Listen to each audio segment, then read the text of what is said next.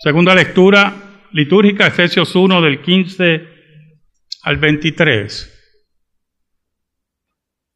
Hace 57 años, un día como hoy, el presidente John F. Kennedy era asesinado en Dallas.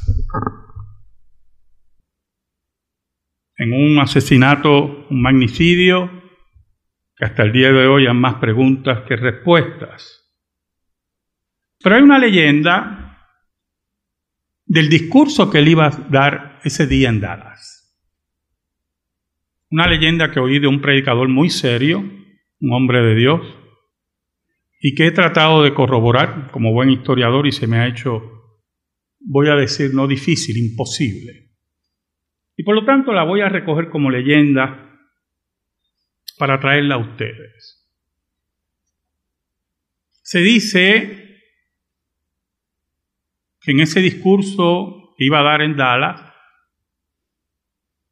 él tenía en la solapa de su traje, de su gabán, un versículo bíblico en un papel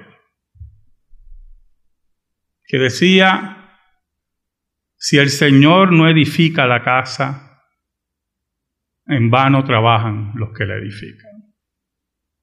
O en Reina Valera, que me gusta más, si Jehová no edifica la casa, en vano trabajan los que la edifican.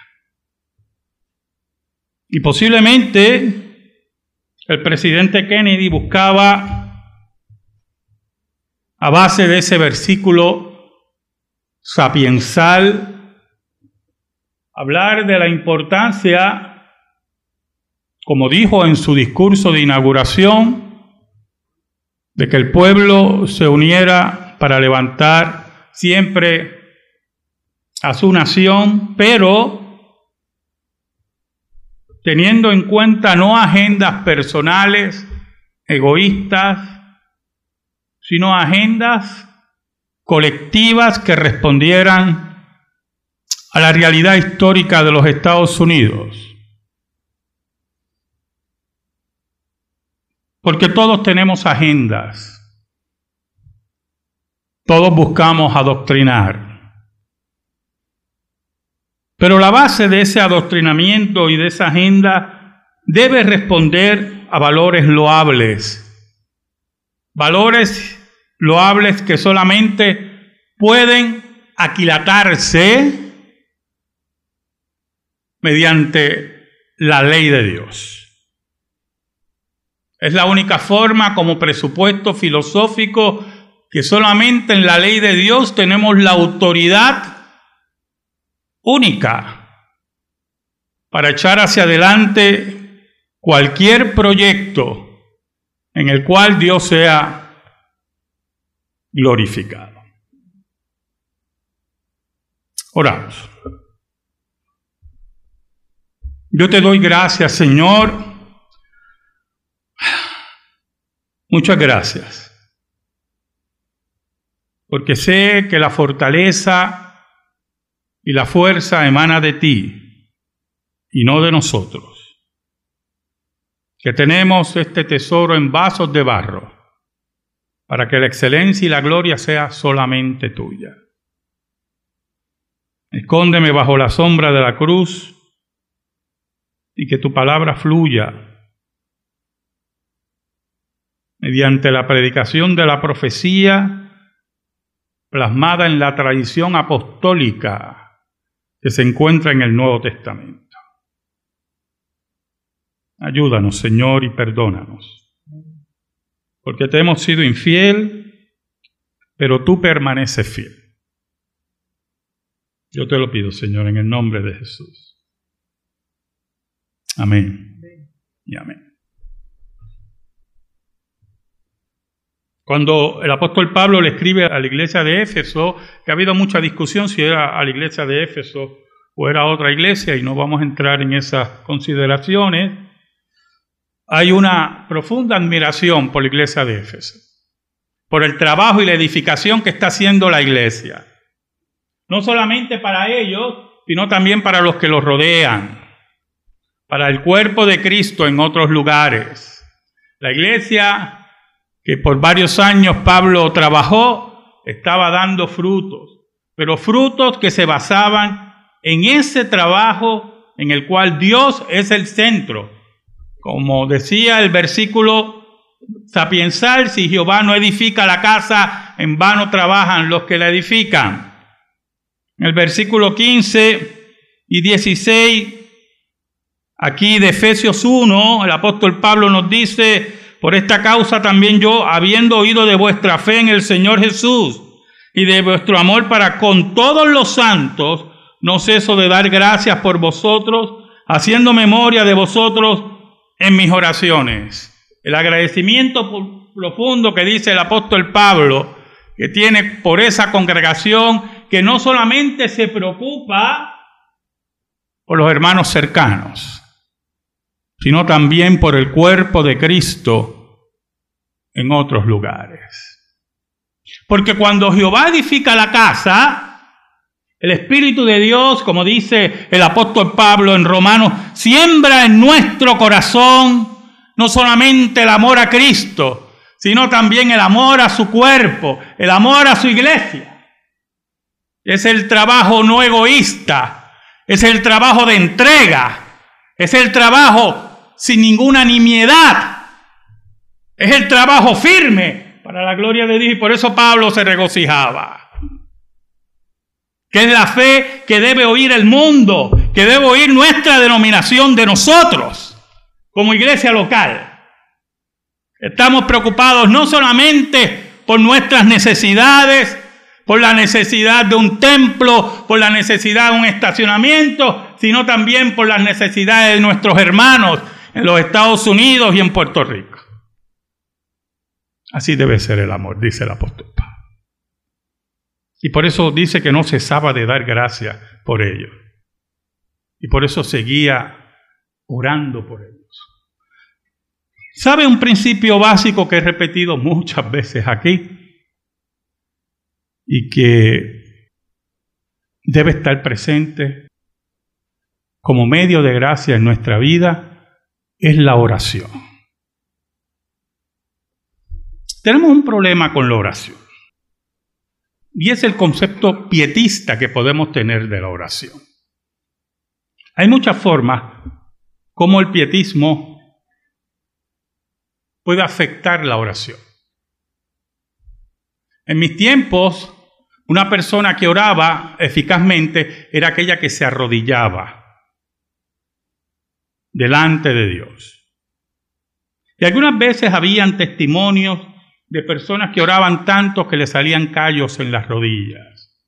Hay una tradición muy antigua que decía que Santiago tenía callos como los callos de un camello en sus rodillas de tanto orar. Puro pietismo que no sirve para nada. Lo primero que tenemos que entender de la oración, que una de las grandes maravillas de la oración es que usted puede orar acostado en su casa. Mira lo que me pasó los otros días. Los otros días estaba comiendo con mi esposa en un restaurante y le pido como postre un pequeño café, un pocillo, un cortadito, como ustedes quieren. Yo le llamo cortadito, pero no sé cómo se entiende en Latinoamérica, a los que me oyen en Latinoamérica. Y el café estaba cargado como a mí me gusta, que sienta por aquí, que baja el café. Así es que me gusta a mí el café. Porque los tiempos de vivir para mí ya pasaron. Oye, qué bueno estaba ese café. Qué bueno estaba ese café. Y llego a mi casa y me siento con mi esposa.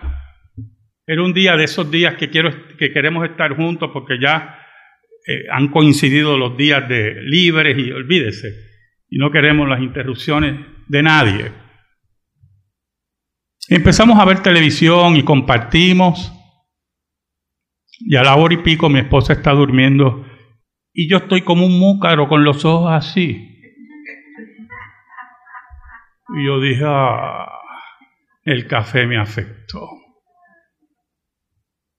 Y me preocupa mucho no dormir, oye hermano, porque tengo mucho trabajo.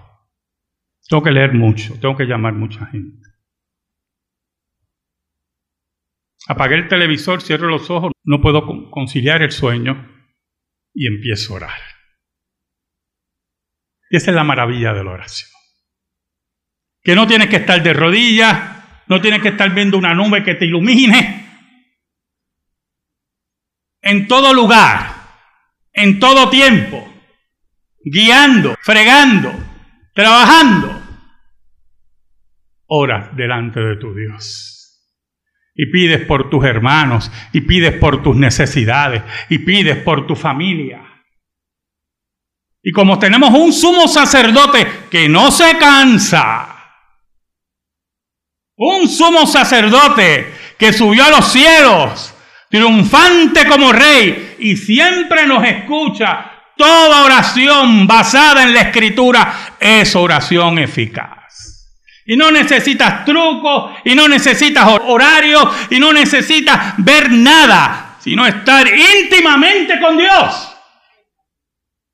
Por eso el apóstol Pablo dice, no ceso de dar gracias a Dios por vosotros, haciendo memoria de vosotros en mis oraciones, para que el Dios de nuestro Señor Jesucristo, el Padre de Gloria, os dé espíritu de sabiduría y de revelación en el conocimiento de Él. Interesante esa última cláusula del versículo 17.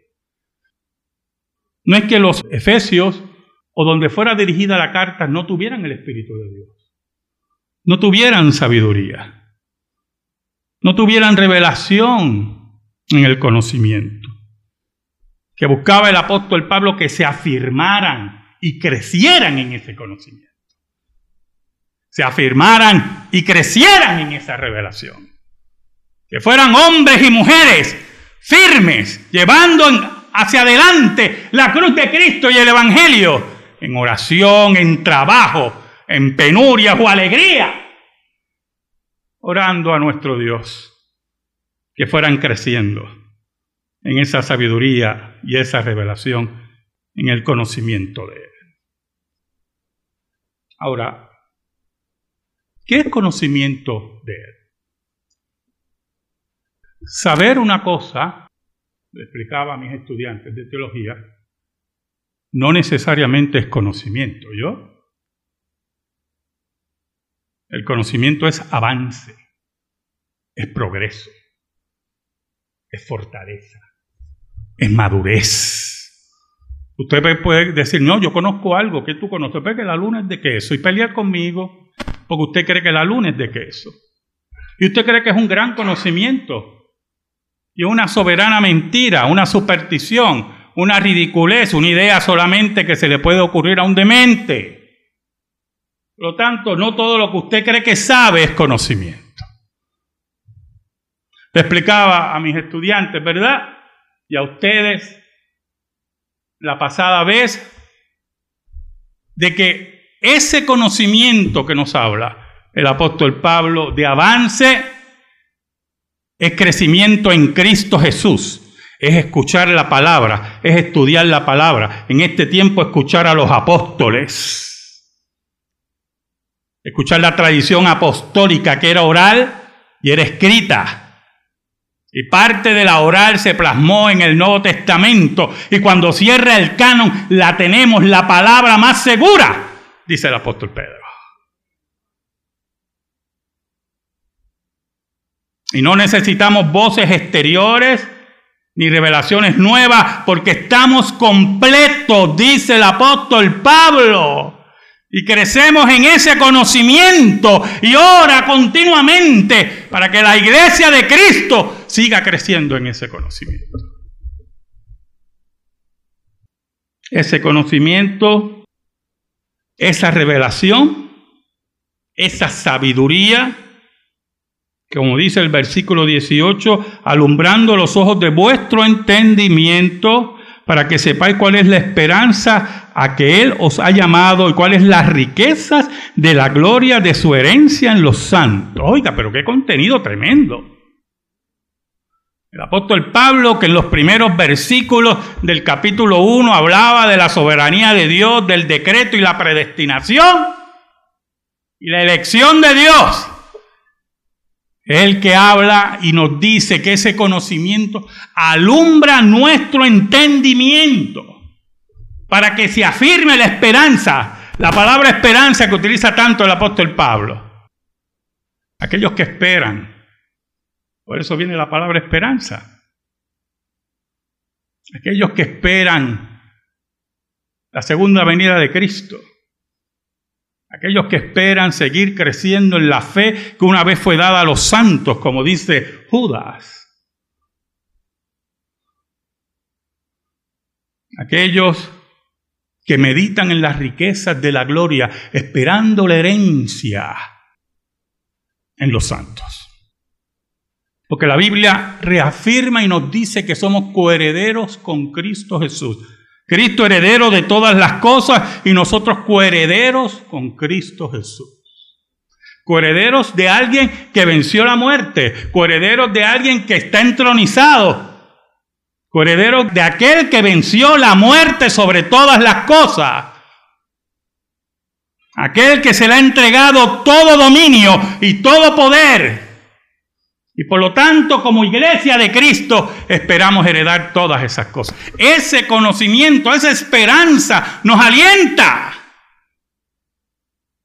Sabiendo que este mundo pasará y Jesucristo reinará sobre todo. Añade en el versículo 19, y cuál la superminente grandeza de su poder para con nosotros los que creemos según la operación del poder de su fuerza, la cual operó en Cristo resucitándole de los muertos y sentándole a su diestra en los lugares celestiales. Y interesante, porque la palabra aquí poder, en griego, de ahí viene nuestra palabra dinamita. ¿Oyó? Y cuando hablamos del poder de Dios, del poder de su fuerza, lo que está afirmando el apóstol Pablo es que estemos firmes en la grandeza de su poder, en lo que es capaz el Dios verdadero, lo que es capaz el poder de Dios, ese poder de Dios, ese dínamo, esa dinamita que operó en Cristo Jesús entonces introduce la gran verdad del cristianismo, hermano. La gran verdad que el mundo no quiere reconocer.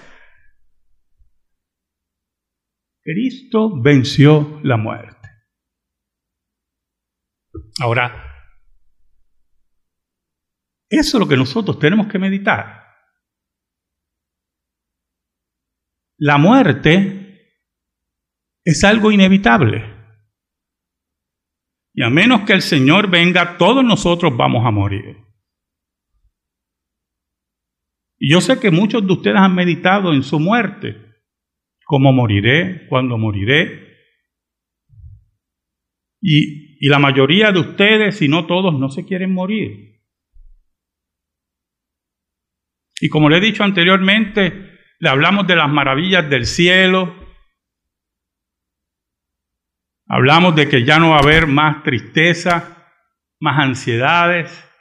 Reinaremos con Cristo y eso es verdad. Y nadie se quiere morir. Nadie quiere pasar ese umbral. Disfrutamos nuestra familia, nuestros hijos, nuestras amistades. Disfrutamos nuestros placeres nuestras decisiones para seguir hacia adelante, disfrutamos nuestros viajes, planeamos nuestros viajes, planificamos nuestros viajes. Y quiero ir acá, y quiero el año que viene voy allá, yo lo oigo ustedes planeando, y vamos a hacer esto, y estamos planeando lo otro. Nadie se quiere morir. Despreocúpese tampoco, yo me quiero morir. Todavía. Pero sabemos que nuestra vida está en las manos de Dios. El Evangelio dice, por eso habla de dinamita. Habla de dinamita. El Evangelio dice que esa dinamita, ese poder, ese dínamo, esa fuerza, dice el apóstol Pablo, la cual operó en Cristo resucitándole de los muertos. ¿Quién se acerca a la tumba de alguien y lo levanta de entre los muertos? ¿Qué poder es ese? ¿Qué religión es esa que proclama que su Dios resucita de entre los muertos? ¿Usted la conoce esa religión? ¿Usted ha estudiado las otras religiones? ¿Usted cree que alguna religión de las que nos rodea y de las que han existido ha hablado alguna vez de vencer la muerte, hermano?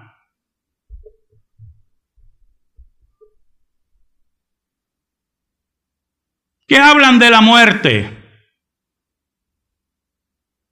Como yo le dije a ustedes una vez, yo estaba visitando a una mujer enferma en mi trabajo de hospicio en el área de Caguas. Y ella tenía una ama de llaves, muy opinionada, diría yo, la ama de llaves. Se lo digo porque yo llegaba como asesor espiritual y ella tenía sus opiniones espirituales también. Y muchas veces pues yo la miraba así medio cruzado, como diciendo, por favor, déjeme ministrar.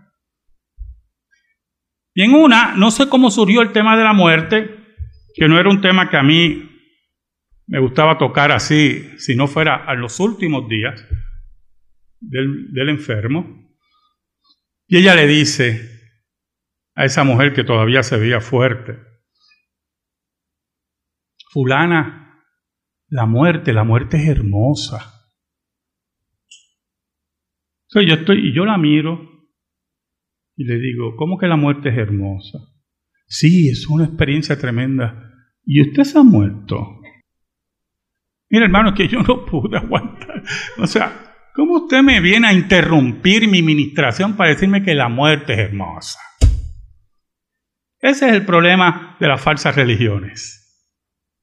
Que cuando no pueden lidiar, y quiero enfatizar en la muerte, cuando no pueden lidiar con la muerte, empiezan con cuentos como que la muerte es hermosa, o eufemismo que estamos pasando a otro estado, o mentiras que nos quedaremos por aquí y cuidaremos a nuestros seres queridos, o hablando que me cuida desde el cielo o diciendo ella es un ángel ahora que está alrededor de nosotros, como decía Gloria Trevi en su basura de canción, porque no saben lidiar con la muerte, porque no tienen una contestación a la muerte. Pues mire, yo le tengo una noticia. Jesucristo venció la muerte y nosotros tenemos la contestación un día de estos. El apóstol Pablo nos dice que el postrer enemigo será destruido, que es la muerte. Por eso el apóstol Pablo habla del dínamo, de la dinamita que resucitó a Cristo de entre los muertos.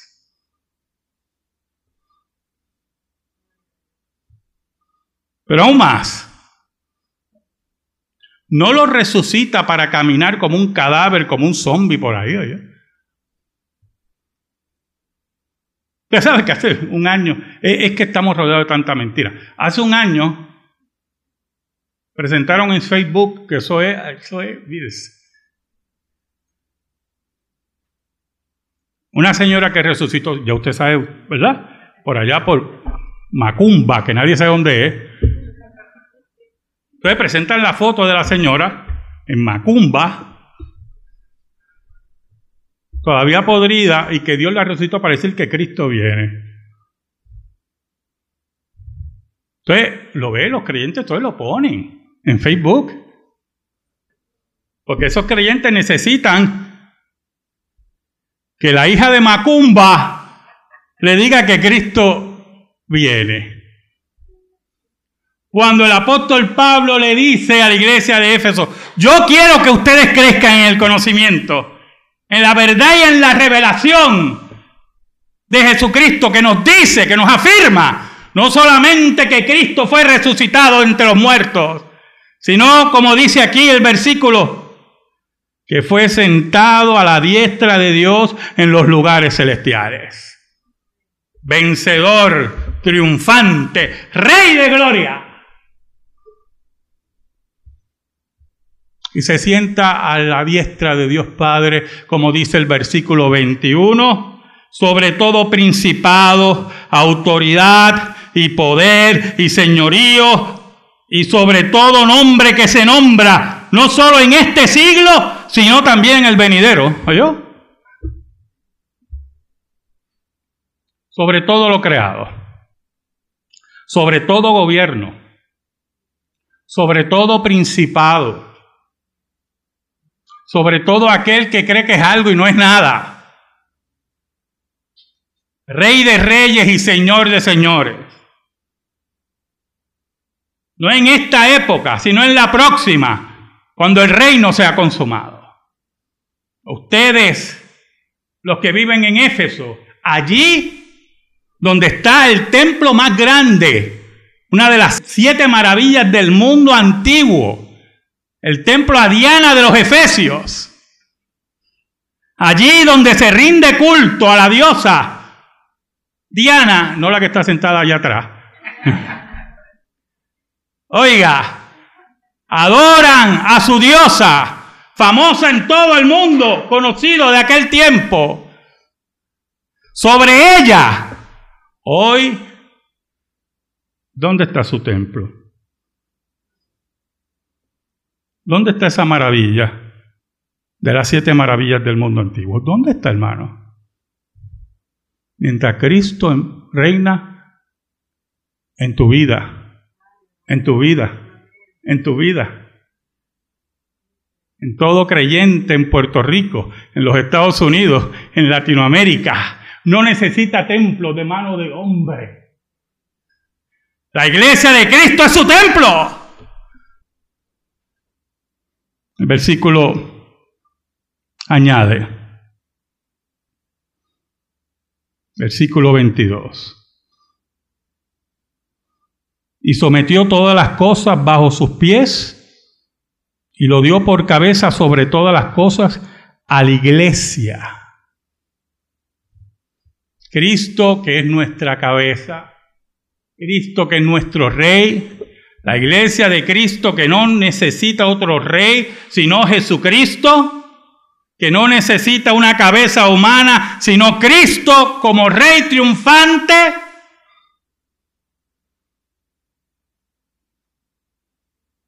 Esa iglesia es su cuerpo.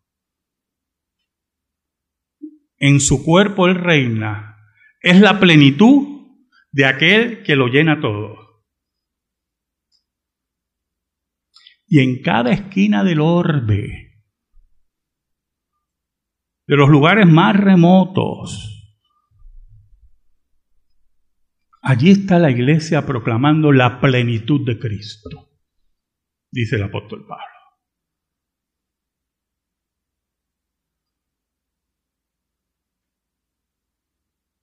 ¿Sabe, hermano?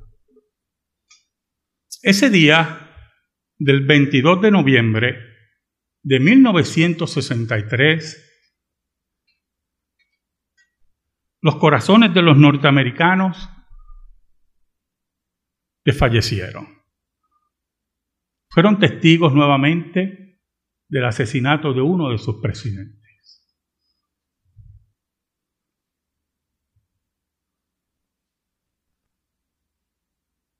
La casa de esa nación que debe edificarse bajo la ley de Dios está siendo amenazada.